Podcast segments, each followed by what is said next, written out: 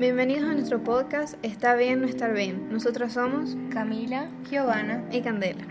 En esta oportunidad, como segundo capítulo de este programa, les presentaremos una entrevista realizada a la psicóloga Janina Casab sobre cómo nos afecta la salud mental en nuestra vida cotidiana. Esperamos que sea de su agrado, que lo disfruten y que por supuesto puedan informarse sobre este tema tan importante para la sociedad. Buenas tardes, psicóloga Janina Casab. Muchas gracias por recibirnos y por regalarnos parte de su tiempo para esta entrevista que es de interés público. El día de hoy vamos a hacerle unas preguntas sobre la salud mental y cómo nos afecta nuestro día a día. Sabemos de su larga trayectoria en su profesión como psicóloga y sabemos que es tan importante, es por eso que queremos, eh, creemos que usted es una gran fuente de información. Así que vamos a empezar hablando sobre la salud mental. ¿Qué es la salud mental?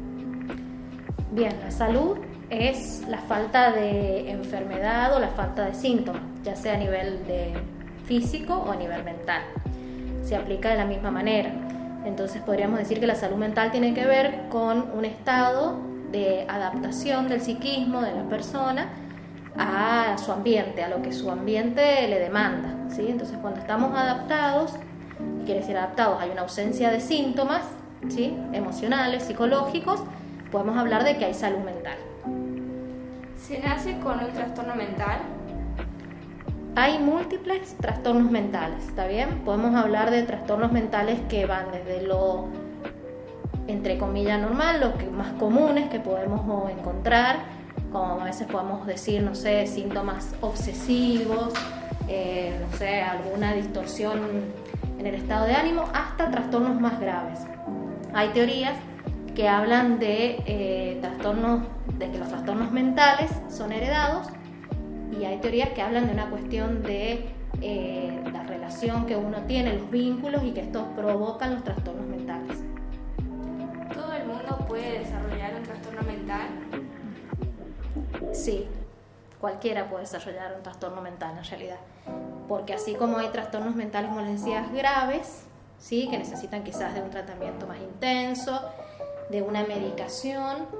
Hay trastornos que son eh, mucho más leves y que solo con un tratamiento eh, a nivel de terapia, de psicoterapia, de quizás un tiempo de seis meses, por ejemplo, podrían este, ser resueltos, ¿sí? que tienen que ver con trastornos desadaptativos, nada más.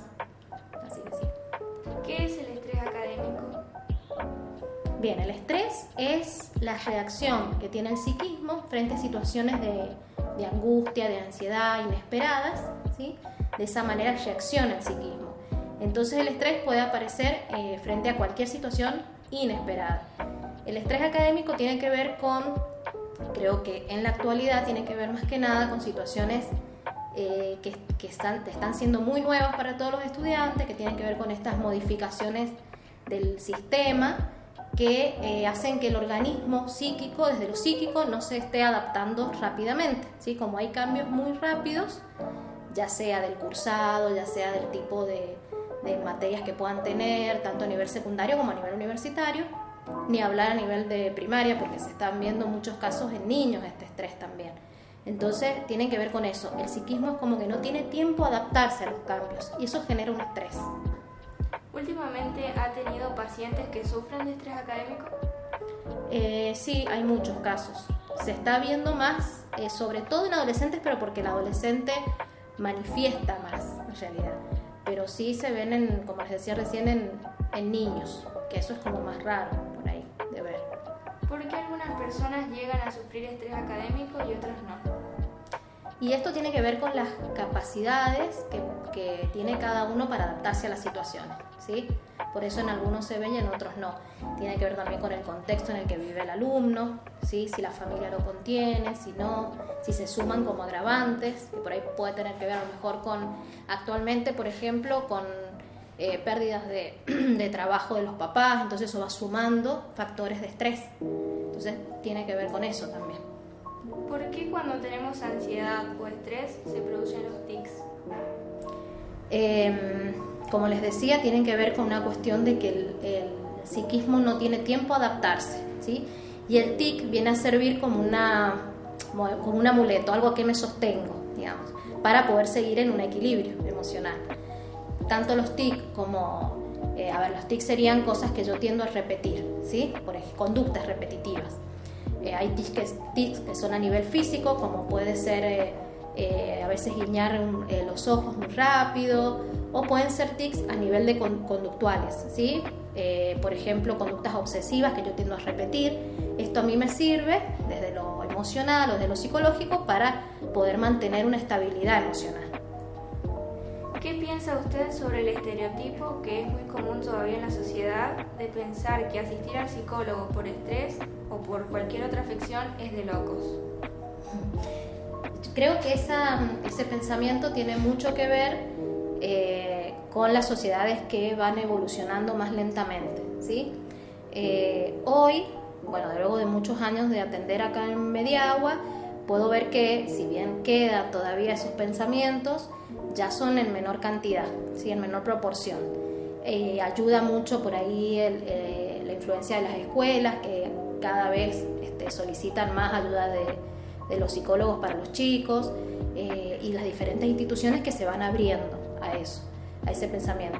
Creo que todavía existe, sobre todo en sociedades como las nuestras, que son tan conservadoras, pero cada vez en menor proporción. ¿Qué consejo podría darles a aquellas personas que sufren de problemas de salud mental? Y bueno, desde mi perspectiva es hacer terapia, pero sí, creo que tiene que ver con eso, con, hacer, no olvidemos esto de que hay diferentes gamas de, trastornos, pero quizás en desórdenes muy leves eh, yo sugiero que se haga una vida sana, una vida con, quizás con deporte, con una actividad física que nos ayude a, distendernos, sobre todo en esto que decíamos del estrés en los adolescentes. Eh, eh, actividades que nos permitan distendernos, que nos permitan corrernos de ese estrés o aliviar. Y hacer terapia, por supuesto. ¿Podría darnos una conclusión sobre la salud mental y sus cuidados? Bueno, un poco te lo venía diciendo recién.